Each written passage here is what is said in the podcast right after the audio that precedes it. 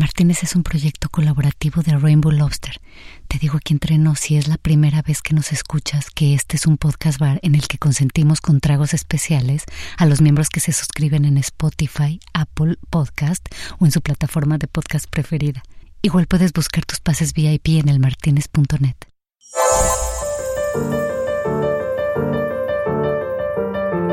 El Martínez, un podcast literariamente inquieto, presenta Mona Adónimos. Ok, gracias por esa inquietud. Pero, ¿qué es un monadónimo? Buena pregunta, Pepito. Te voy a leer lo que dice Nelson Gerardo Hernández García al respecto. Dicho de una palabra, que, respecto a otras dos que entre ellas expresan una idea opuesta o contraria, esta expresa una idea que las abarca a ambas, quitándole su percepción antagónica, utilizado también como sustantivo masculino. No entiendo ni madres. Yo tampoco, pero ¿qué tal si mejor vamos a vivir la experiencia de un experimento monadónimo? ¿Qué te parece? Sí, a ver si entendemos lo que quiere decir el tío Nelson Gerardo Hernández García con un ejercicio monadónimo. Ahí te va, Inverbe. Oye bien, ¿eh? Ejercicio número 19. Creación, producción, elaboración, confección, fabricación, construcción, edificación, levantamiento, elevación, incremento, engrandecimiento, fomento, impulso, incitación, reto, desafío, provocación, dicterio, denuesto, injuria, ultraje, menosprecio, quebranto, perjuicio, estrago, devastación, destrucción. ¿Viste? La creación está ligada a la destrucción si vamos a las profundidades del lenguaje, Pepito. Soy bien pendejo entonces. ¿Por qué dices eso, Pepito? Eh, No, es que pensé que era un ejercicio sofista de diccionario de Nelson Gerardo, en los que parece que la base central se invierte con enlaces parabólicos que van uniendo una fuerza con la otra. ¿Qué es un monadónimo sino la intuición de enlazar cadenas, nutrientes, virus y estigmas lingüísticos? Pepito. Está suspendido. Monadónimas. Un yo-yo de tutú que no sabías tú y mucho menos yo. Búscalos ya en casa de Nelson antes de que se agoten. Monadónimos. Quiero el mío, mamá.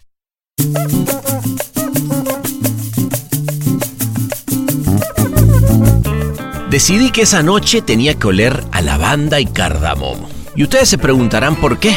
Y yo le responderé lo mismo que le dije a François, que es, mira, no sé bien, pero te escribo un ensayo si hace falta, chico. Y es que la mezcla de cardamomo y lavanda me hacía como sentido para esta noche veraniega, así, espontáneamente. Y cuando estábamos en esa, François levantó los ojos de la lista, me miró emocionado y sonrió cuando vio el nombre de mi invitado, porque según me dijo, son grandes brothers desde una noche en la Croisette, que lo vio en la calle y le cayó bien por su buena vibra. Sí, yo creo que a mí lo que me ha ayudado es ser transparente, güey.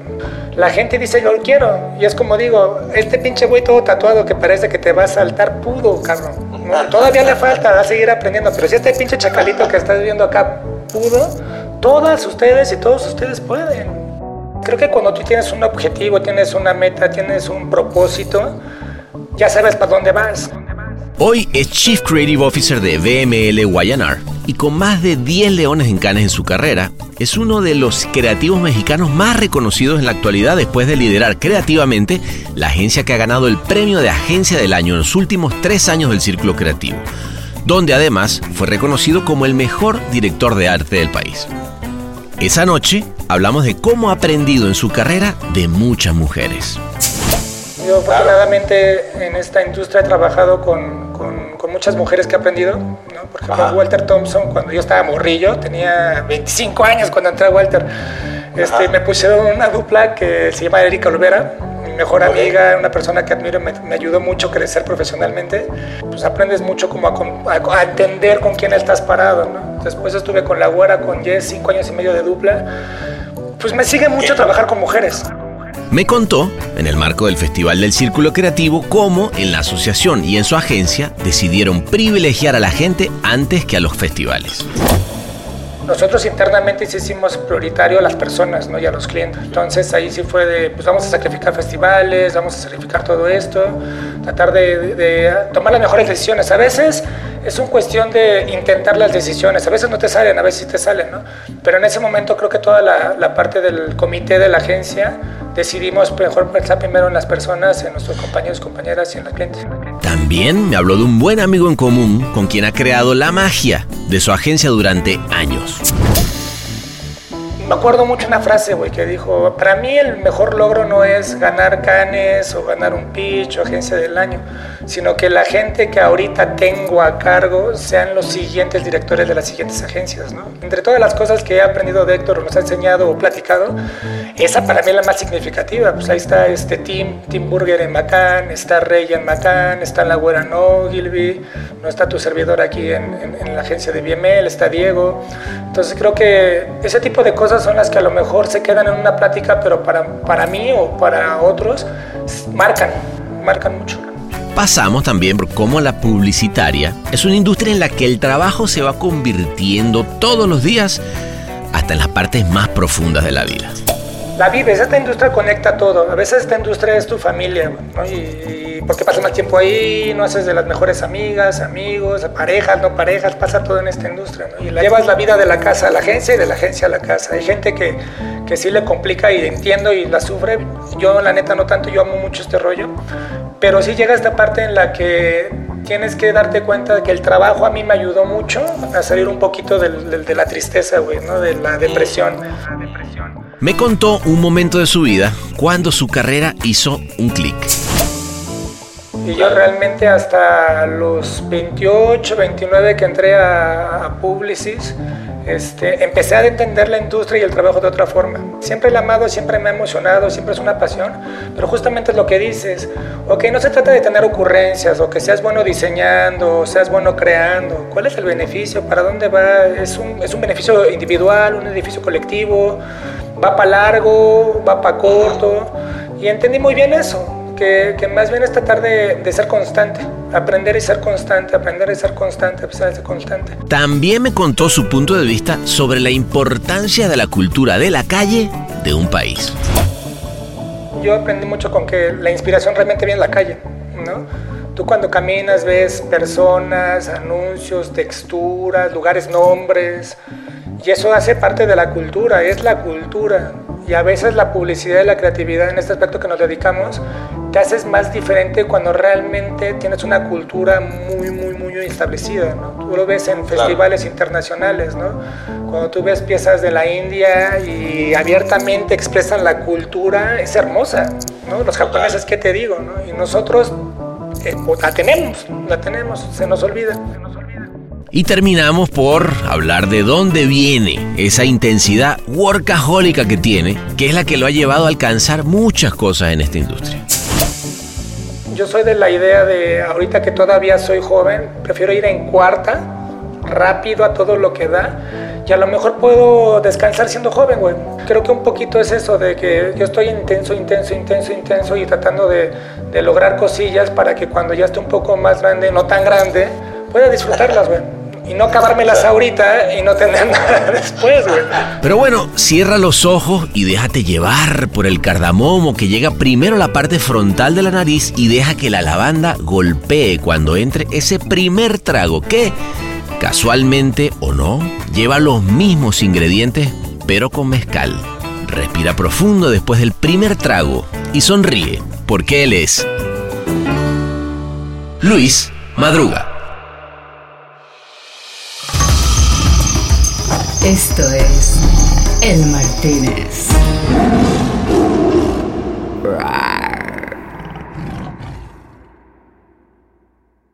Bueno, ahora sí, qué chingonería, mi madre querido, güey. Aquí estamos dispuestos a irnos al Martínez, ¿no? ¿O qué? De acuerdo, de los lugares más favoritos que he conocido. qué bien, güey, qué bien. Oye, tú estás en el DF, yo estoy aquí en el LA. Vámonos ya, ya, ya, ya. Que te, vengo con sed, no sé tú, yo vengo con sed. No, yo ahorita voy a agarrar un vuelo con escalas, pero llego rápido. Ah, vámonos, vámonos allá.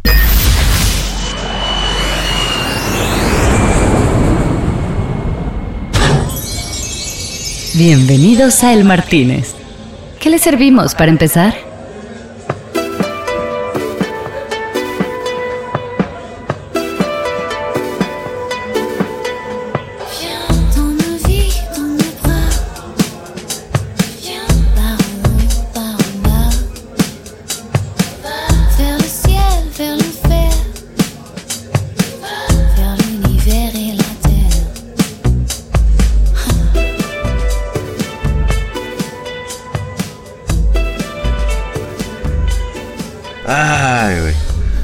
Mira, llegamos, güey, y se te puso un, se te puso un yeso en, la pata, güey. Sí, sí, sí, no, yo pensé que ese yeso ya no me seguía, pero me sí, cada vez que voy a Canes o platicamos, creo que una de las cuestiones más, más recordadas de un creativo, un publicista en Canes es ah, ese güey que se rompió la pierna en Canes.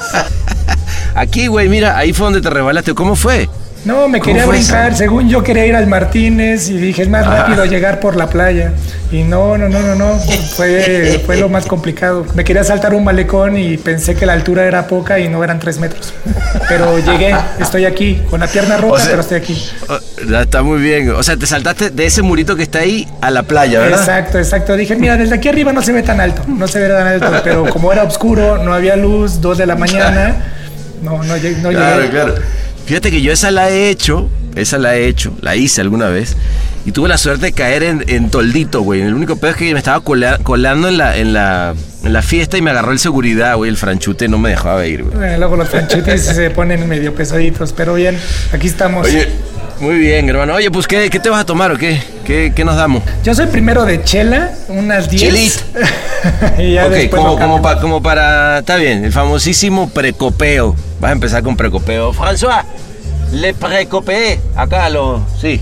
Este, cubetita nos traen, está bien, ¿no? Ponemos aquí una cubetita. ¿De la cubetita? Ok. Le frié. Le frié. Este, mira, ¿qué pasó? Ay, vale, qué belleza, chico, vernos por acá. Qué calor, qué, calor, qué, calor. Qué, cuentos, ¿no? Querido Madru, tendrá este Martínez, ¿no? No, yo me acuerdo. Digo, más allá de la pata rota, ¿no? Digo, ¿no? No, a todos. Yo me acuerdo de recuerdos de, obviamente, la pata roca, la rota, la gente que he conocido ahí, ¿no? Siempre que vengo acá me acuerdo de que el primer día que vine fue con una gran ilusión y esta vez que vuelvo a venir con la misma gran ilusión, ¿no? Eso es lo padre de este lugar, tener magia. Como que, como que no, se, no se olvida, güey, ¿no? ¿Tú, tú en qué, qué, qué edad tenías cuando viniste la primera vez, güey? La primera vez que vine tenía 28 años. 28, añitos, gran edad, güey, papá. Sí, sí, sí, gran edad y sin, sin, sin, corporativa. sin corporativa. buscando, buscando ver cómo encontrar una chela mal puesta. No, yo, yo particularmente llegué a tomar así los, los restos de chelita que dejaban por ahí, me los daban. Oye, eh. qué una pinche. ¿Cuánto, a ver, cuánto cuesta aquí la, la chela? No joda. 10 euros, güey. No puede ser. Sí, o sea, no la van a dar, del, no la va a dar la casa, pero sí está cabrón, güey. No, y me acuerdo de las épocas de cuando venía para acá era esperar a los muertos o a las muertas y ver si había tickets en el piso para llegar a meterlos. claro, claro, para poder meterlos como viáticos, güey. Se ve pero qué cantidad de cerveza te tomaste esa noche, Madru, no, bueno. No, ni todo. O sea, lo, quiero borrar de, mi mente, pero fíjate que es algo que, que cuando tú te pones a pensar es una continua aparición de elementos negativos que te tenía que decir, no lo hagas, no lo hagas, no lo hagas. Esa vez, cuando quería venir para acá, a, a Canes, aquí en Martínez, había perdido el avión, ¿no? Tuvieron que cambiármelo, llegué a, a Niza no encontré taxi, fue una bronca. O sea, muchos mensajes de no ven, no vengas, no vengas. y me rompo la pata. Chingada madre. Así es, así es. Yo, yo, ¿qué te puedo decir? Desde, desde aviones perdidos, memorias perdidas también, ¿no? Carteras perdidas de seguridad. Carteras perdidas. Es más, yo me acuerdo de esta, madre, que la última vez que fui, esa fue la última Llegó, un día estaba un, brother de Maid, había perdido un celular, güey. Y yo en mi cruda me sentía tan culpable que fui y le regalé uno. Así diciendo, no, no, no, no, no, toma el mío, toma el mío. Tómalo. O sea, ya era de, de ¿qué hacemos? Nada. Este, dame un abrazo, güey. Abrazo y celular. Ah, se, fue, se, fue, rayado, güey. Súper rayado. es, eso es lo lindo de la cruda, ¿no? Que uno se siente tan, tan, tan sensible. Bueno, como vamos a estar, porque aquí ya llegó. Salud, pues, salud por estar acá, mi hermanito. Salud, eh, hermanita, salud. Un gustazo, ya, gustazo. Ya hacía falta que nos viéramos por aquí. Me decía, por ahí andaba el Troy ahorita. Dice que, que, quería caer, le dijo, puta, déjanos que primero entremos en calor y ya ahorita cae, güey, ¿no? ¿Qué? No, siempre me anda ahí prendiendo con los aperos, con los aperos, le digo, primero cerveza y luego los aperos. Exacto. Oye, hermanito, y cuéntame cómo va, cómo va todo en VML, YNR, ya uno no sabe cómo se llaman las agencias, güey. No, y pasa el tiempo, y pasa el tiempo y sigue siendo un problema, ¿no? Pero sí. como, como bien decimos en la agencia, ¿no? A lo mejor es fácil de pronunciar, pero queremos que nos recuerden por el trabajo que se hace, ¿no? Entonces creo que ahí es una, una buena forma de, que la gente lo recuerde, que es complicado, ¿no? Obviamente hay un, hay una, hay un legado por Johan Rubicam, ¿no? Y una y un nuevo entendimiento por BML, que es la, la, agencia con la que nos fusionamos hace ya dos añitos. Pero ahí vamos, ahí vamos. Es, es una agencia con historia joven. ¿No? Entonces, está bien. Está bien. Eso siempre está bueno, güey, ¿no? Que está todo por, por escribirse, este, empiezan siglas, eh, aparecen, en fin, está bueno. Y el otro día oía que, que estás como clavado también en pitch internacionales, estás como que liderando cosas ya más, más grandotas, ¿no? ¿Qué? Sí, parte de, de, de esto que está sucediendo este año, ¿no? Obviamente la misma región, la misma, este, la misma red sobre todo, ¿no? que bien voy a ganar las centrales Kansas City ¿no? y tiene unas marcas que también están trabajando pues, a nivel mundial y nos están invitando mucho a eso. ¿no? Creo que eso es importante porque como, como equipo creativo, no voy a hablar como equipo creativo, las, las compañeras y los compañeros están haciendo lo que me interesa muchísimo, ¿no? la internacionalización de las ideas, la internacionalización de la creatividad. ¿no? Entonces nos gusta mucho medirnos afuera, eso es lo importante, aprender ah, mucho de afuera. Oye, te veo que vienes con lenguaje inclusivo, güey. ¿Viste compañeras y compañeras? Digo, más bien compañeros y compañeras o ya. Sí, sí, sí, sí, sí, sí, Cada vez más hay que cuidarse, güey, ¿no? Sí, no, no, no. no, fíjate que.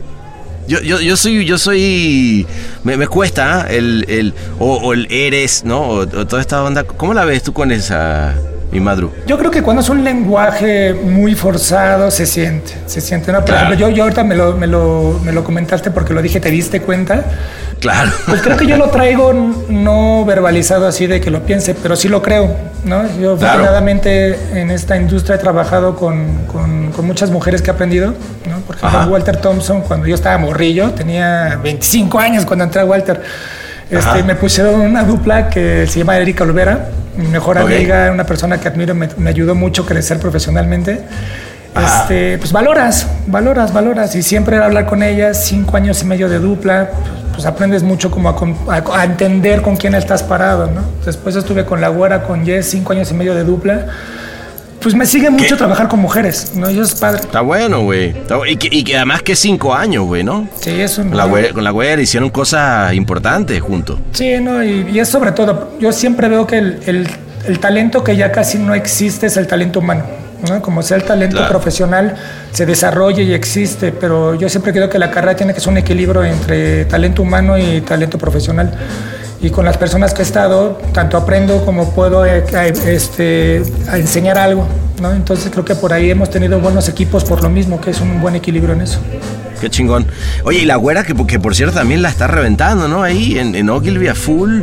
Este, regional, ta, ta, ta. Este, bueno, es que, es que la verdad es que ustedes hicieron un, un trabajo, digo, y obviamente encabezado por, por Héctor, eh, que a mí me pareció eh, magnífico como de pronto de, venir de un, de un que venía haciendo muchas cosas, de repente, ¡pum! Ahora entonces en Guayanar donde decía, bueno, vamos a ver desde dónde arrancamos y otra vez vamos, agencia del año. Este, o sea, si, si juntáramos publicist y, y, y Guayanar este, en el círculo, este, rompen el récord, ¿cómo, cómo, cómo iría en agencia del año? Pues no sé cómo se diría, pero justamente obviamente cuando vamos con los clientes tenemos que poner el clásico slide del Lego, ¿no? Que no tenemos que decirlo, pero lo ponemos. Pues somos un equipo, una dupla de trabajo con Héctor y, con un servidor. Este, En los últimos siete años hemos sido seis veces agencia del año juntos. Entonces creo Ándale, que... papá. Ándale, papá. Es padre, y sobre todo por el ahora ese trabajo de todo el equipo. De verdad hay una filosofía detrás en esos seis veces agencia del año de divertirnos, güey. Divertirnos, disfrutarlo y tener hambre, güey. Eso es muy importante, güey. Sí, sí, fíjate que me, me, gustó cuando, cuando aquí nos echamos un traguito con el, con el buen Héctor. este, cómo hablaba de esa mística de, equipo que han hecho, güey, ¿no? Eso está chingón, o sea, como que han, como que han logrado hacer algo que, que a la gente pues se le hace atractivo, güey. O sea, como que logran que, que, haya magia, cabrón, ¿no? Este, y eso luego no es tan fácil de encontrar, güey. Y, y, creo que, a ver, em, una cosecha de premios al final del día tiene que ser una, un resultado de, de, todo lo que vienes haciendo, güey, ¿no? Y la verdad que ustedes eh, digo, en el último círculo que fueron. Bueno, digo el último círculo que se hizo, porque no, ahorita hablamos del que no se hizo, cabrón, por cierto. este, no mames, pero, pero digo, metieron que eran 13 clientes, güey, este, para hacer agencia del año. Está. Pues es. Impressive, mi hermano. Neil González, Neil Godínez. El Martínez. El Martínez. Claro, como bien lo dices, creo que cuando tú tienes un objetivo, tienes una meta, tienes un propósito, ya sabes para dónde vas, ¿no? Cuando no tienes claro eso, pues tiras balas para todos lados y no pasa, ¿no? creo que la mística que se hizo desde Publicis, ¿no? Con, con, con Héctor, ¿no? De, me acuerdo mucho una frase, güey, que dijo, para mí el mejor logro no es ganar canes o ganar un pitch o agencia del año, sino que la gente que ahorita tengo a cargo sean los siguientes directores de las siguientes agencias, ¿no? Las cabezas de las siguientes agencias. y le salió, ¿no? Y le salió. salió? eso sí, yo siempre digo, miren, entre todas las cosas que he aprendido de Héctor, nos ha enseñado o platicado, esa para mí es la más significativa. Pues ahí está este Tim, Tim Burger en Macán, está Rey en Macán, está la Güera No, Gilby, no está tu servidor aquí en, la agencia de BML, está Diego. Entonces creo que ese tipo de cosas son las que a lo mejor se quedan en una plática, pero para, para mí o para otros marcan, marcan, marcan mucho. Claro, güey, claro, no, no. A ver, eh, eh, creo que eso tienen las agencias que, hacen grandes cosas, güey, que es que obviamente el talento que explota de ahí se va para todos lados. Ahorita decía Diego. O sea, de verdad, de verdad que sí, eh, si bien eh, nuestro país, digamos, hablando de, premios en, los últimos años le ha costado, ¿no? Este, se han sacado la casta muchos los que han estado ahí, güey. Eso está, está chingón. Es más, salud por eso, ¿vale? Salud, salud, salud. salud. Y ya, ya, se me calentó esta cerveza. Te voy a pedir un fuerte, güey, porque te veo apagadón. Ya te, un zambuca. La, patita. Un zambuca. Es raro lo que te voy a pedir. Le zambuqué. Le zambuqué con mosqué. ¿O qué? ¿O qué, chingado? Oye, güey, cuenta, ¿qué, qué chingado va a pasar, güey? Yo, yo quiero que esto pase de nuevo. O sea, esto que, que estamos de una manera hermosa y virtual haciendo ahorita quiero que se haga ahora sí, eh, otra vez, güey, pero como la última, ¿te acuerdas? Esa que fue, ¿qué, cantina era? Que, era la que está, la cha-cha-cha, güey, estaba arriba de la Revolución. Qué, qué belleza, güey, ¿no? O sea, que es, que es volver a tener un espacio, güey. O sea, ¿qué pasó? Que, a ver, tú, tú que estás más metido en el pedo, porque yo obviamente este, no estuve tan cerca. Este, ¿qué, qué, qué ha pasado, güey? ¿Por qué no, no hubo círculo? ¿Qué, qué chingados ahí? Pues yo estoy, yo estoy involucrado justamente hasta el año, hasta el año pasado como parte de la mesa directiva. Ay, no te, no te salga por la tangente, ¿ah? ese sí me tocó todavía. Dime la verdad. El de la, el, de la, el de la decisión sí me tocó porque todavía estaba ahí este, con el equipo. Ajá. más bien fue ah, pero ahí, porque ahí todavía, perdón, ahí todavía era Saúl y, y, Ibero. O sea, cuando se decidió no hace, o, fue una decisión de tipo, no se va a hacer o cómo fue, güey? ¿Por la pandemia o qué? Sí, justamente creo que, que, lo que lo que se lo que se platicó en la mesa y todo esto fue de si realmente la industria estaba con una prioridad de festejar o celebrar la creatividad o darle un mejor servicio a los clientes y preocuparse por la misma gente de la, de la industria, ¿no? Yo te lo voy a hablar desde mi eje, ¿no? en la agencia. Nosotros internamente sí hicimos prioritario a las personas ¿no? y a los clientes. Obvio. Entonces ahí sí fue de, pues vamos a sacrificar festivales, vamos a sacrificar todo esto, tratar de, tomar las mejores decisiones. A veces es una cuestión de intentar las decisiones, a veces no te salen, a veces sí te salen, ¿no? Pero en ese momento creo que toda la, la parte del comité de la agencia decidimos mejor pensar primero en las personas, en nuestros compañeros, compañeras y en la cliente. No, y no, y no solo, a ver, no, no solamente por un tema de si se hace o no se hace festival y vamos todos a celebrar mientras estamos de, de, luto en, en muchos, eh, muchas veces, ¿no? Sino también hasta que fue un año complicado para la industria, güey, ¿no? O sea, este, cantidad de clientes se quedaron por fuera, este, bajó la bueno, me voy a poner a llorar acá de tan. Pero que sí estuvo cabrón. No, sí, claro. sí, la cosa estuvo perra, güey. ¿no? Bueno, ha estado, sigue estando. Todavía hay secuelas en todo, ¿no? O sea, esta cosa no sé cuánto va a ayudar, pero sí nos ayudó en lo personal me ayudó a saber dónde estás parado, quiénes son tus compañeros, compañeras alrededor. ¿Y quiénes son los hijos de puta? Ah, y también, ¿y quiénes son con los que vas empezando a desechar, no? ¿Y quiénes son tus, quiénes son tus partners en este rollo, Claro, güey, claro. Porque claro. imagínate, a mí me tocó, a mí me tocó empezar a tomar el liderazgo solo, digamos, en BML, Ajá. Ryanair, en pandemia, a la mitad de la pandemia, ¿no? Entonces, Claro. este, no es lo mismo, no es lo mismo, porque si bien ya llevo cinco años en esta agencia y, y trato de tener mi visión y compartirla y aprender del equipo y todo, no es lo mismo ya tener esta responsabilidad solo de distancia, ¿no? Porque el ritmo que traías y todo ese rollo es bien complicado, es un gran reto. Porque tienes no nada más que estar preocupado por el nivel creativo, por dar una respuesta en new business, todo ese rollo. Estás preocupado por la salud mental del equipo, ¿no? Claro. Eso es un nuevo handicap en esta industria, ¿no? De tratar de que no nada más impulsar la creatividad, sino impulsar a las personas emocional y mentalmente, ¿no? Entonces creo que eso es importantísimo que a mí me tocó a la mitad del, del proceso. Qué cabrón, güey. ¿Y cómo le has hecho ahí, güey? O sea, digo, a ver, yo, yo, yo he tenido, digamos, brother que me dicen de todo, ¿no? O sea, desde gente haciendo terapia conductual hasta el que dice, veámonos una vez sin que nadie sepa y entonces nos tomamos una cerveza pero que no haya más cámaras. Eh, De todo, güey. Mira, con este tema, ahí sí De- pide de una todo, botella, güey. Ahí sí pídeme una botella de esta porque voy a soltar. No, ¿cómo, cómo lo he hecho, güey? Es complicado. Yo también he pasado momentos fuertes, con alegres. Los madrugas tenemos la característica de que siempre parece que estamos de buenas, siempre somos positivos, güey.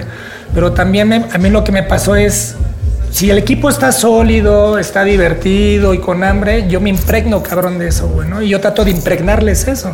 Pero cuando Sí. empiezo a ver compañeros, compañeras que empiezan a flaquear, me pega, güey. ¿No? Y trato de impulsar, impulsar, impulsar, pero es inevitable. Estar encerrado tanto tiempo, güey. Put.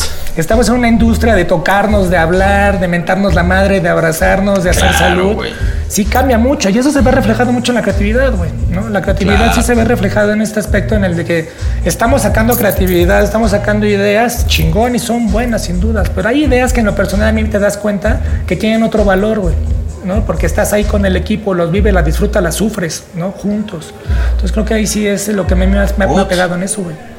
Sí, sí, sí. Bueno, y además que cada quien va con su propio este proceso a cuesta, güey, ¿no? También, o sea, eh, ahorita hablábamos de, de- de tu brother, la güera, ¿no? Que por cierto, salud por la güera, dijimos que este es el ca- capítulo, nos lo vamos a dedicar a, a su memoria.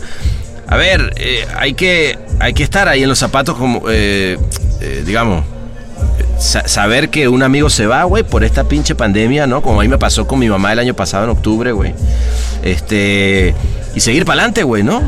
Claro, y encontrar, encontrarle, es bien complicado porque las primeras semanas tú no lo entiendes, ¿no? Porque la vives, esta industria conecta todo. A veces esta industria es tu familia, ¿no? Y, y porque pasas más tiempo ahí, no haces de las mejores amigas, amigos, parejas, no parejas, pasa todo en esta industria, ¿no? Y la llevas, Todo, llevas la vida de la casa a la agencia y de la agencia a la casa. Hay gente que, que sí le complica y entiendo y la sufre. Yo, la neta, no tanto, yo amo mucho este rollo.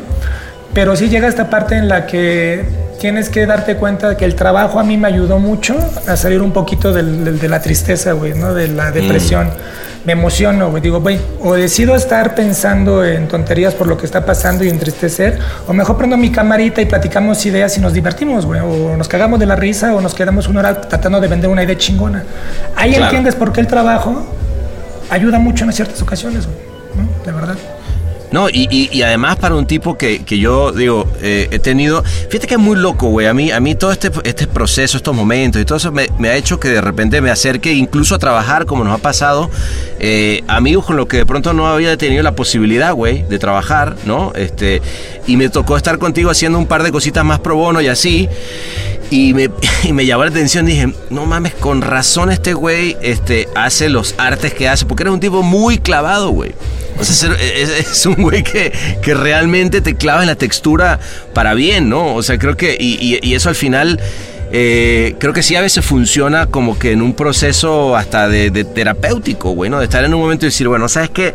Y creo que eso es una ventaja, a ver si, si tú estás de acuerdo conmigo, que tienen los buenos directores de arte, no es mi caso, ¿no? Yo siempre me di cuenta que era mucho mejor escribiendo, pero el, el buen director de arte, eh, sí que hay una parte del arte, güey, que que sale, güey, ¿no? O sea, un día lo platicábamos, ¿no? Tú, y yo, y me, y me, me contabas, decía, puta, pana, de la pasión que para ti era de repente abordar este, una pieza artística, etcétera. Y por ahí sale algo, güey, ¿no? Y aunque, aunque sea una pieza comercial, ¿no? Sí, no, claro. Por ejemplo, yo cuando empecé, me acuerdo mucho en la publicidad, yo siempre quise ser director de arte, ¿no? Y mi primera entrevista fue en Jogan Rubicam, justamente, y me entrevistó Esteban Saco, que estuvimos ahí trabajando el, en esto. El gran Saquito. Sí, no, y es una persona que admiro y quiero muchísimo y me ayudó mucho, ¿no? Él y Rafa Bartuburo en esa época. Claro. Me acuerdo que me entrevistó, vio mi carpeta, en esa época llevábamos carpeta impresa, ¿no? Y me dijo, oye, no estamos buscando redactor, estamos buscando un diseñador gráfico. Le digo, no, es que yo vengo de diseñador gráfico. Me dice, no, man, no, sirves. y, sí, ya después me dio la oportunidad de él y Dunga, ¿no? El Saúl y mi tío. Y aprendí de los mejores, ¿no? Aprendí mucho de ellos y a vivirla, a vivirla, a vivirla. No nada más es un trabajo, expresas lo que tú eres como persona, ¿no? Siempre he creído que somos lo que somos a través de lo que hacemos y al revés, ¿no? Entonces creo que... eso tú, o, sea que, o sea que tú, tú trabajaste, eh, eh, digamos que, que, parte de la escuela de, de, Saco, no sabía que habías estado con Saco, y el Saco, gran director de arte, güey. Déjate cuento una historia con Saco acá, justamente en el... Eh, del Martínez. Aquí, acá, acá Tránsito del Martínez. Este, güey, yo voy a competir en el 99 a Jóvenes Creativos. Eh, es más, creo que ya la conté alguna vez en, esta, en este mismo lugar. y de repente nos dan el brief, güey. Nos dan el brief, a las de la noche, las, qué sé yo, 42 duplas o 32 duplas que habíamos ese año. Y me acuerdo que de repente oía, oía yo en la, en la puerta un. Como en el vidrio, viste que arriba en el palillo hace tic, tic, tic, tic. Y ya como que salimos todas las duplas y vemos a los dos uruguayos, y uno de ellos era Esteban Saco, puta, todos angustiados porque habían llegado tarde, y bueno, el brief, no sé qué, ta, y de repente se dan cuenta, güey, que a Uruguay no le habían dado cupo de jóvenes creativos ese año, güey. Puta madre, güey. O sea, imagínense, se habían y no pudieron participar. Y no pudieron participar el, saco. y además era el último año, si, si, no me equivoco, era el último año de saco. Como joven creativo decía, la coche, mi hermano, yo. Y creo que ya había ganado otra vez para ir, no había podido, en fin. Este, de ahí nos hicimos grandes amigos este, y, también terminamos trabajando en, en DDB. Pero quiero decir, eh, desde ahí venía una pasión de un gran director de arte, güey. Y mira, no sabía que habías tú este, crecido con él, güey. Sí, estuve poquito ahí en John con él, se fue de DB con, contigo. Y después este, me lo encontré en Walter, ¿no? Ya llegó a Walter ahí cuando estaba el formato de los cuatro VPs. ¿no? que ya uno dice, bueno, si hay cuatro VP, ¿no son unos muy buenos directores creativos? No, algo está mal, no, no pero ahí aprendí. No, entonces ahí, ahí seguí trabajando con Dunga. Dunga es mi, mi, primer, mi primer gran maestro, yo ese güey lo quiero, lo admiro mucho.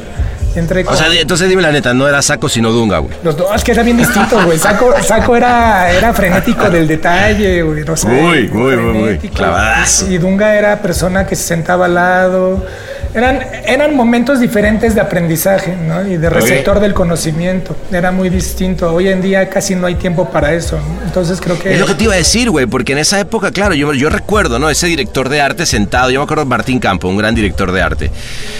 Y se sentaba con los directores de arte, incluso a, practicar manualidades, güey, ¿no? Yo me acuerdo de una campaña de Don Julio donde vamos a buscar las texturas y vamos... Y, eso hoy en día, bueno, más allá de que, de que la parte de textura quizás o lo que sea, pero justo en este, en este momento del que estamos hablando es tan bien difícil, güey. Además, junto la carga de trabajo, ¿no?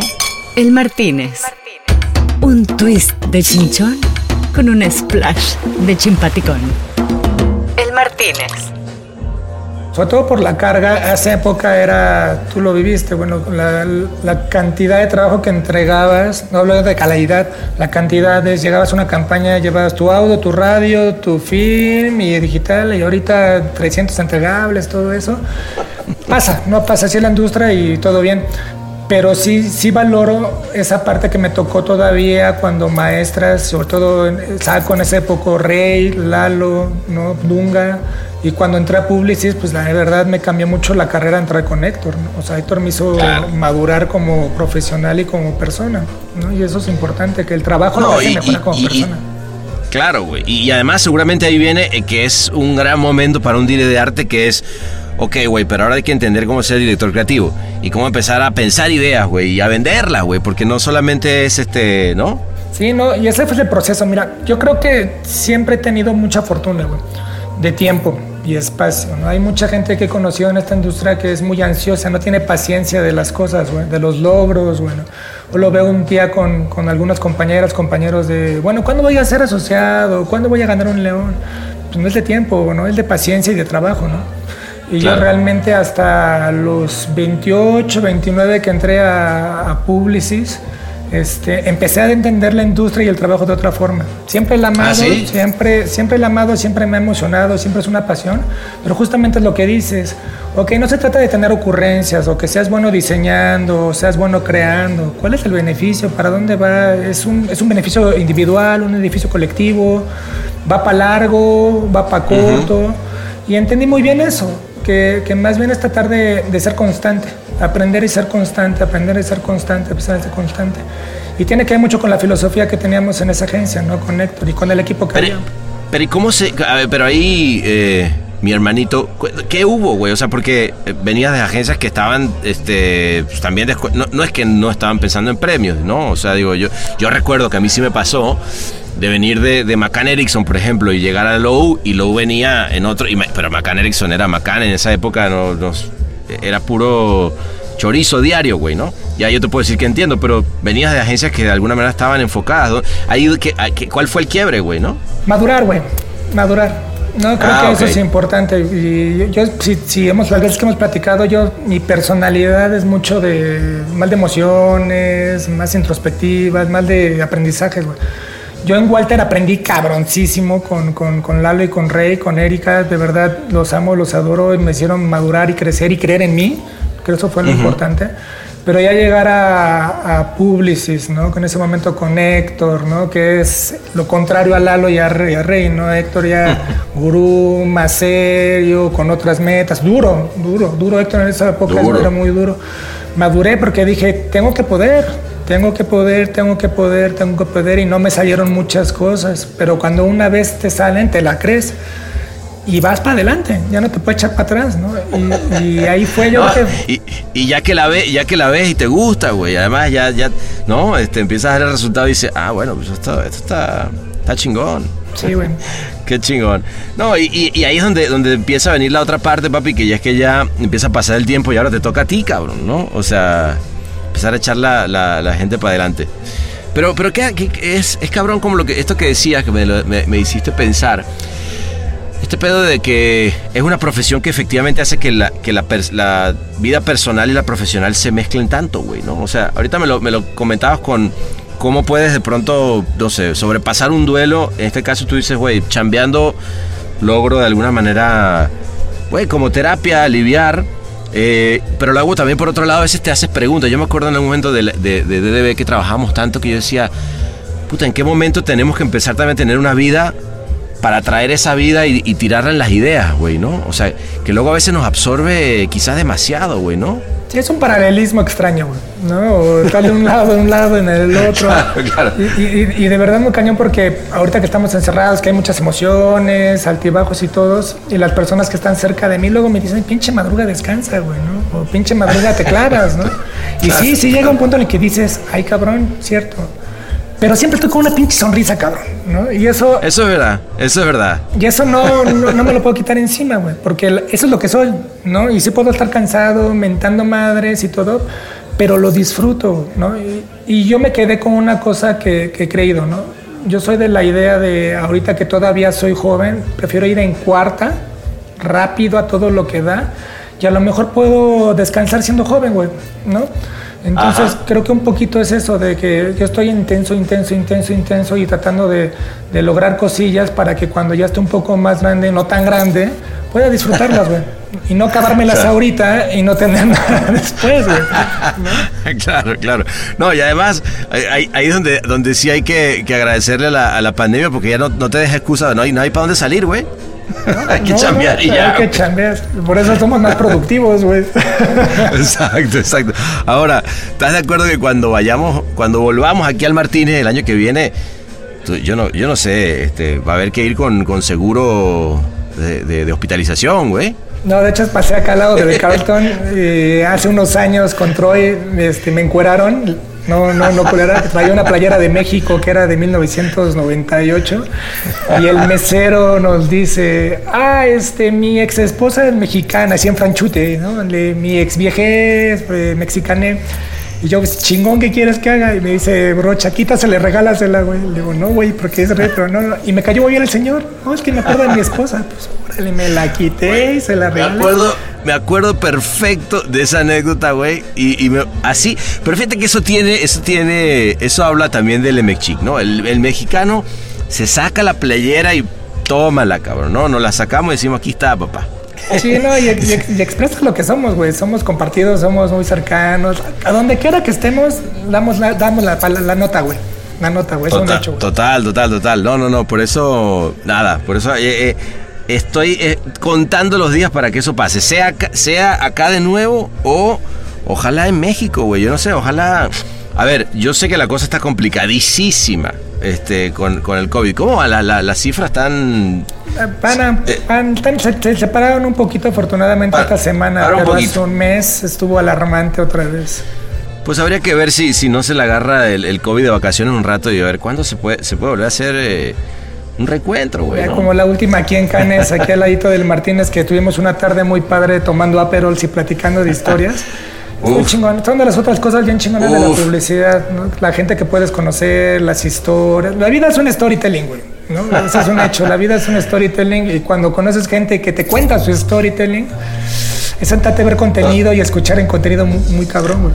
Es verdad, güey, es verdad. Y, yo me llevo, y yo, es más, decirte que contigo, contigo tengo una de las anécdotas más culeras que hay este, que obviamente estaba esperando este momento para contarla, porque además yo no me recuerde, no me recuerdo, me la contaste tú, pero yo lo voy a contar como tú me la contaste y me afectó para siempre, güey, porque me hizo sentir que soy un hijo de la chingada este, y, me, y me hizo darme cuenta de lo prepotente que puede haber sido en una época de mi vida, güey cuando, este, eh, mira, eh, ven acá, Siruple, no, es que este siempre es el francés, este es un francés que siempre llega y se acerca a la, a la vez, está con, ahorita con su señora, y él, y él empieza a oír siempre. Entonces te voy a explicar cómo fue. Llegó este, el madruga a darme una tarjeta para decirme que quería trabajar conmigo y yo le rompí la tarjeta en la, en la, en la cara. Yo no puedo creerlo.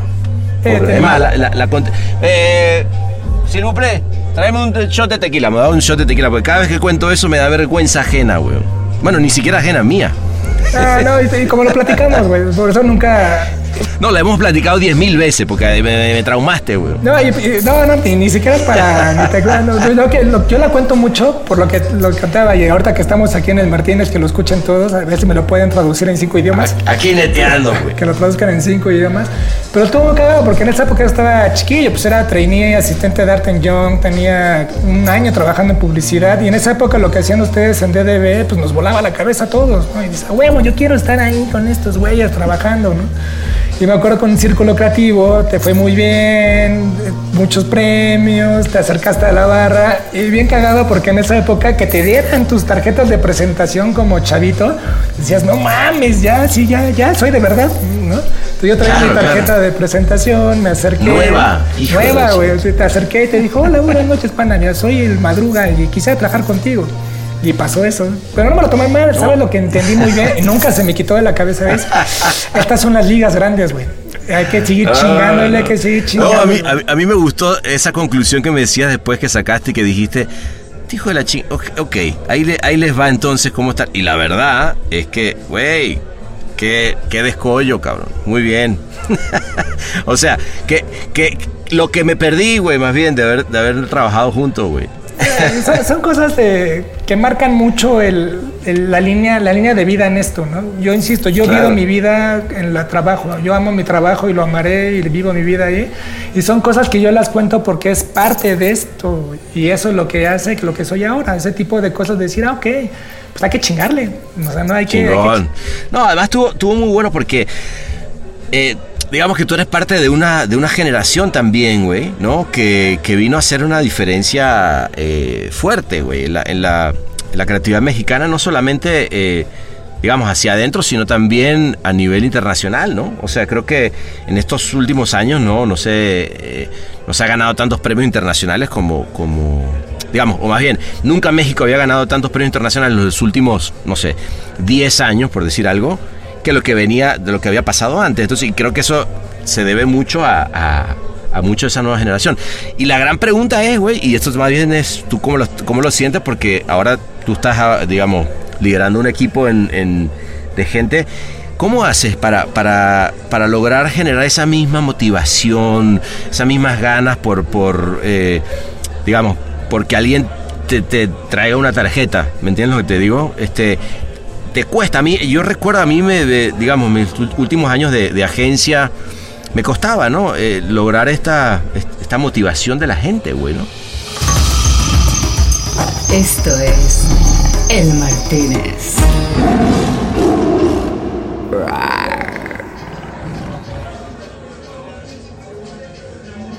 A mí lo que me ha ayudado es ser transparente, güey, ¿no? En el aspecto mm. de, si a mí se me ven motivado y con hambre, la gente se impregna, güey, ¿no? Y eso es lo importante. Si, si, si tú llegas y siempre hablas de este trabajo como una oportunidad de crecer, desarrollarte y todo, la gente dice, yo lo quiero. Y es como digo, este pinche güey todo tatuado que parece que te va a saltar pudo, cabrón. ¿no? Todavía le falta, va a seguir aprendiendo. Pero si este pinche chacalito que estás viendo acá pudo, todas ustedes y todos ustedes pueden. Nada más compasión, que es lo más importante en esta tú lo sabes. Si no le pones pasión y huevos en esta industria, no jala. Pero creo que si te ven a ti como un ejemplo de que las cosas puedes pasar y no te las estás inventando, es una forma de verlo cercano, güey. El güey de al lado puro, tú puedes.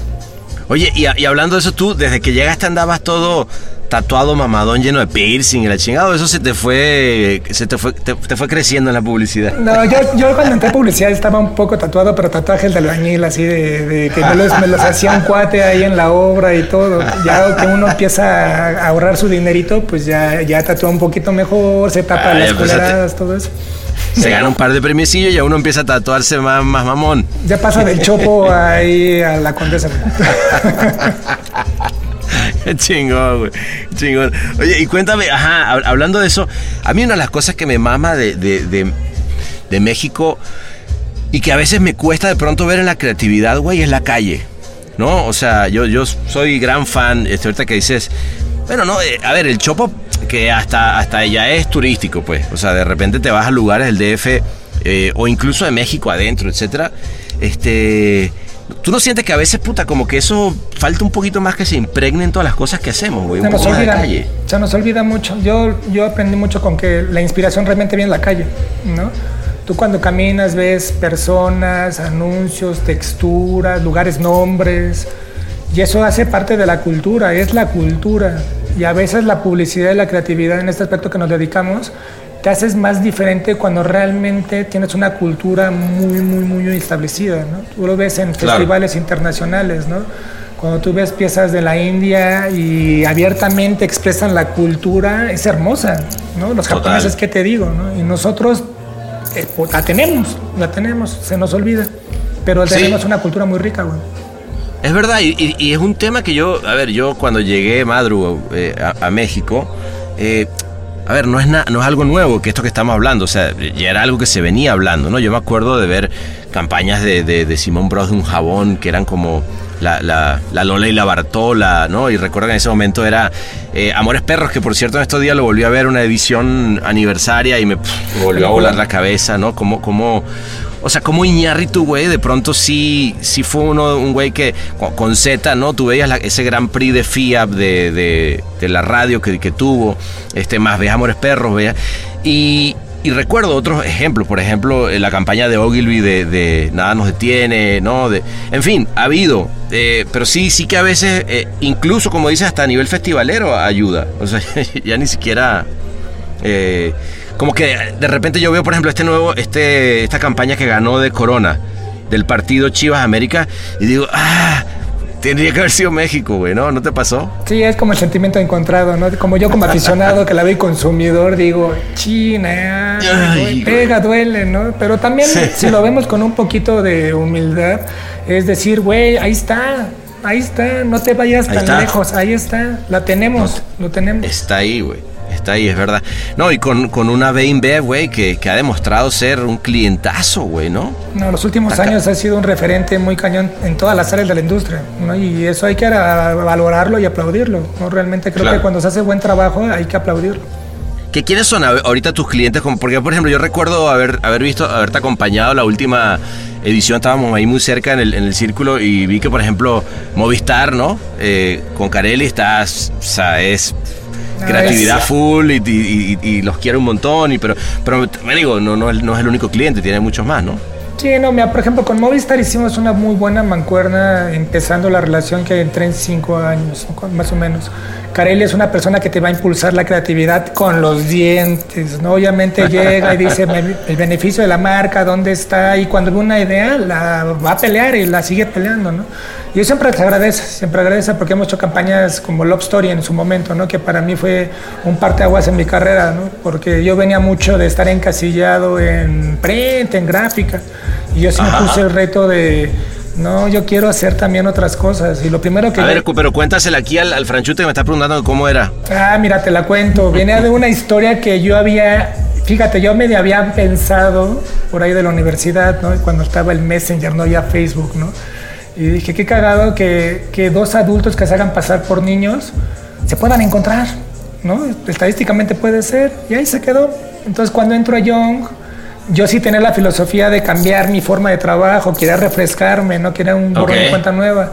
Siempre he creído que puedo tener buenas ideas, pero necesito aliadas y aliados que me ayuden a mejorarlas, ¿no? O que me crean, que me crean en la cabeza. Entonces, en ese momento conocimos a Rodrigo Coco Casas, que es un gran amigo, un gran storyteller. Y recuerdo que un día de peloteo le dije: Mira, güey, tengo una pendejada que dos pinches güeyes se cruzan, pero son adultos y todo. Ah, está buena. Se quedó ahí, güey. Se quedó ahí, señor mesero Franchuti, ¿no? Créame, no hizo nada el güey. Así fue, así fue. No, no, yo, yo, ahí se quedó engavetada, pero espera que no termine el cuento ya. No, me peló, no, nada. Eh, se las digo contando. Y, este, y el siguiente lunes de las cosas más bonitas, que yo llegué a la oficina, el güey ya estaba pinche coco, y me dice, oye, güey, a ver, mira. Y pone una grabada, bueno, música, canción bonita, y empieza a contar un guion. Y a la tercera frase, quinta, dije, este cabrón está haciendo lo que le estoy contando, ¿no? Y la escribió de huevos, o sea, la poca madre. Ah, y le dije primero, gracias, güey, ¿no? Porque algo que, que, yo traía en la cabeza, tú la hiciste mil veces mejor, güey. ¿no? La escribiste chingón. todo. Y fue un momento en el que entendí, de esto se trata más, güey. Es la colaboración al doble, güey. Creerme. Claro. Y este chavo, para mí, los, los siguientes años que hice trabajo con Coco, los dos lo disfrutamos y todo. Y Carelli, cuando vio esa pieza, sin dudar dijo, vámonos. Vámonos. Vámonos. Y le fue muy bien, a ella le ayudó mucho, eso ayudó mucho. Y los siguientes años como a estar increíble. No, no, claro, pues además ganó un montón de premios, ¿no? Este, que era esta historia donde... Además, fíjate que, que a mí me gustó ese, ese comercial porque empezaba siendo yo eh, como que te la ves venir decir, ah, seguramente el, el chiquito es un güey. Y la ves ah, pero cuando ves que el otro también era un güey, ¿no? Lo que se estaba mensajeando resulta que ambos eran, eran adultos y se estaban haciendo pasar por niños mientras se mensajeaban y se ven y se, y se, se siguen de largo. Creo que es un, un double uppercut muy y ahí bueno. Es la colaboración, porque esa es la, esa es la idea de historia, ¿no? El storytelling. Escribirla y comunicarla es otro layer importantísimo. Cuando teníamos ya la, la, edición, porque luego te contaré en otra visita aquí en el Martínez todo lo que me pasó cuando la fui a grabar no, pero cuéntame ahorita, cabrón, porque, yo estoy... porque, fue rápido, ¿no? el guion estaba muy padre, me acuerdo que se la contamos a Fernández, Fernández dijo, la hacen porque la hacen, güey, ¿sí? Si no, van a ver, ¿no? y, conseguimos un director, ¿no? En ese momento nos ayudó Juan Pablo a conseguirlo, dijo, va, hay un director que le encantó el guion, pero no es aquí, es en España pues vámonos, ¿no? Pues ya me lancé, ¿no? Coco siempre pegado, ¿cómo va? Porque era nuestra pieza, ¿no? Era juntos, vamos a hacerla, estábamos emocionados. Y allá en España son otras reglas de producción, ¿no? ¿no? O sea, aquí no es como, allá no es como de 14 horas trabajando los chicos, ¿no? Allá son 6 horas y te friegas, ¿no? Se, acabó, claro, se acabó la, el, día de filmación, se y acabó. No es, y no es el rollo de, ah, otra, hora sonriendo, hora de lado, hora tres, cuatro, tres shots ah. y vas, ¿no? Entonces me acuerdo que las primeras tomas yo de, bueno, y vamos a tener otra, no, ya, es así, ah, bueno, vamos, ¿no? Vamos. Y casualmente ese día empezó a llover a las 12 del día en Madrid. Casi no llueve en esa época que la fui a grabar. Y dije, chale, ¿no? Llovió dos horas. Y empezamos a esperar y empieza a granizar. No, dijimos, no, no, no. Y ya pasaban las horas de los chavitos. Entonces la toma más importante donde ellos se cruzan y develan ese doble twist de, ah, me esperaba que era un señor, ah, pero no me esperaba que era otro señor. Sí. Eh, realmente ese filmal, ya lo voy a decir abiertamente, lo grabamos en otro lugar, en otro momento. Ah, no mames. O sea, no, no lo grabamos en ese momento. Ah, wow. Pero, güey, muy bien hecho. Era, era la parte importante, güey. Entonces yo hablaba con el director, le dije, güey, no podemos no tenerla, cabrón. Andrew Long, un güey de, de, Londres. Este, no podemos no tenerlo. Madre, se está haciendo de noche, los No, no podemos, no podemos. Nos subimos una camioneta, recorrimos calles ahí de Madrid, llegamos a otro parque que no era ni siquiera la iluminación, no era ni el color de fondo. Güey, vamos a arreglar cerrados, chingón. Medio empatamos las cosas y por edición pareciera que es, pero lo tuvimos que hacer en otro lado. Ah, lo muy más bien. chistoso Obviamente nos pasamos de las seis horas, ahí que tuvimos que dar una lana a los papás para que los chavitos se quedaran más tiempo, no fue mucho, fueron un par de horas. El punto es, la edición se hacía en México. Tenía escenas en el rushes del todo el material que se levantó, había escenas provocadoras, ¿no? Porque un poquito era esta parte del love story, de los chavitos que Claro. se comparten tonos, fotos eh, pues, arriba de tono. Y me dicen, Madru, este, la edición va a ser en México, pero nadie del equipo va a México, ¿te puedes llevar el disco duro? Y yo, pues sí, no hay pedo. Es que el problema es que trae imágenes pesadas. Yo tengo un pedo, panita. Yo tengo una alta en los aeropuertos por un homónimo mío que se llama Luis Alejandro Enrique Ramírez, panameño, que no sé qué chingados hizo en un aeropuerto. Entonces cada vez que llego y me revisan el aeropuerto, me paran, güey. Siempre, ya se dan cuenta. Bueno, además, a ver, eh, también a ti y a mí, güey. Digo, perdón, pero nacimos, eh, digamos, genéticamente hechos para que nos paren en donde sea, güey. Aeropuerto o donde sea, güey. Exacto, exacto, exacto. Entonces me dijeron, güey, pues es que si lo revisan van a ver fotos, güey, y no vayan a agarrar. Y, la y todavía me dice un Claro. chavo, pues métete los dos boxers, güey. Digo, güey, va a ser peor, cabrón, ¿no? Van a hacer todo este rollo. Pues yo sí estaba paniqueado, güey. Dije, puta, falta que me agarren, que me dicen, oye, abre la computadora, revísalo. No, pues Claro. le explico, güey, ¿no? Entonces lo guardé bien y ya estuve asustado y lo regresé. Entonces cuando llegamos, se editó y me acuerdo mucho que yo venía rumbo a la agencia y me escribe Héctor y me dice, oye, güey, esto es una joya. ¿Qué? ¿No? El, el comercial. ¿Y cómo lo viste? Ah, ya me lo enviaron. ¿No? Y llegó a la oficina y literal, el guion que escribió Coco, ¿no? La edición del director con la música, ningún cambio y así fue lo que salió. No mames, qué bien. Nos creímos en el talento en ese momento y en la idea original. Qué bien, cabrón. Qué bien. Así debe ser, güey. ¿No? Este, este, one shot, primera copia de trabajo, porque fíjate tú qué raro eso, ¿no? Que de repente una copia de trabajo sea de, pues no hay nada que hacerle. Está. No, no, bueno, salud, vale, salud. Salud, no salud. jodas. Ya el señor ya, ya como que lo aburrí se fue. El señor, no, el señor está ahorita que estaba llorando, pero nada más se, se dio la vuelta porque. Estaba cambiando su imagen en redes sociales.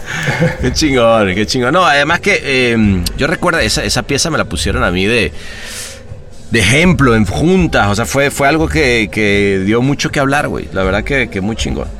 Oye, hermanito, de verdad que. Qué placer. Acabo de, de pedir, no sé si, que si no te molesta, yo sé que estás como con chela y, y un zambuca, pero pedí que nos abrieran otra botella de Aperol. Vale. Este. Vale. el Troy, esa, esa corre por cuenta de él, me dijo que, que él la pone, ¿no? Este, por ahí viene también el, el Héctor, el yo. Sí, está- todo se armó ya. De hecho, los oyes allá atrás, míralo. Nada más amárrenme, nada más amárrenme. No me voy a, Amárrenme. no me voy a vetar. que no, que quiero, no quiero llegar con yeso mañana, ya chica. otra vez ya no. Claro, eh. bueno hermano, de verdad que placerzote, cabrón. De verdad que eh, estaba esperando este momento con ansia, así que qué lindo. Muchas gracias ¿Eh? Pana, por la invitación y siempre un gustazo. Ah, hermanito, sigámosla acá, ¿va? Vamos, vamos, vamos. Pagamos esta cuenta y vamos al. Vámonos, vámonos, dame la siluple que sigo acá.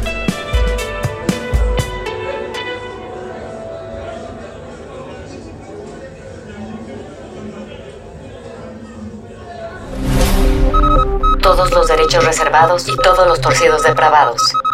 El Martínez.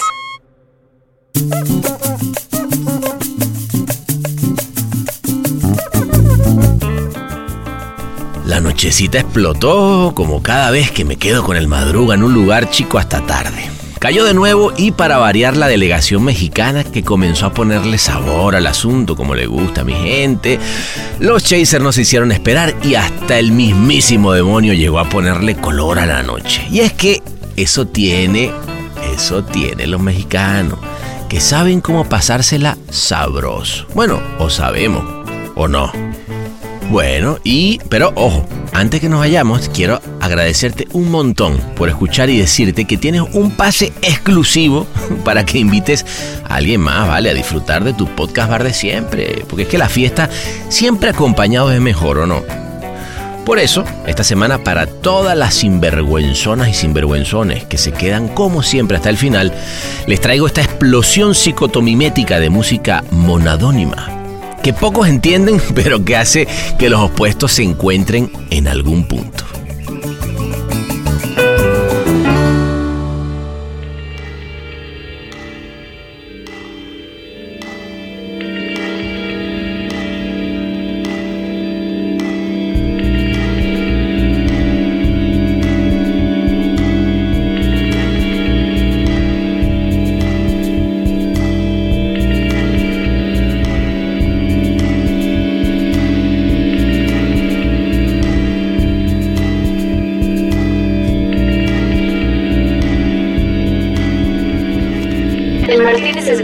Musicalizado por el mixer Ahmed Josío en Ciudad de México. Locución de la voz Marley Figueroa desde Ley. Escrito por Sebastián Arrechedera. Una producción colaborativa de Rainbow Lobster. El Martínez, un podcast bar intuitivamente organoléptico.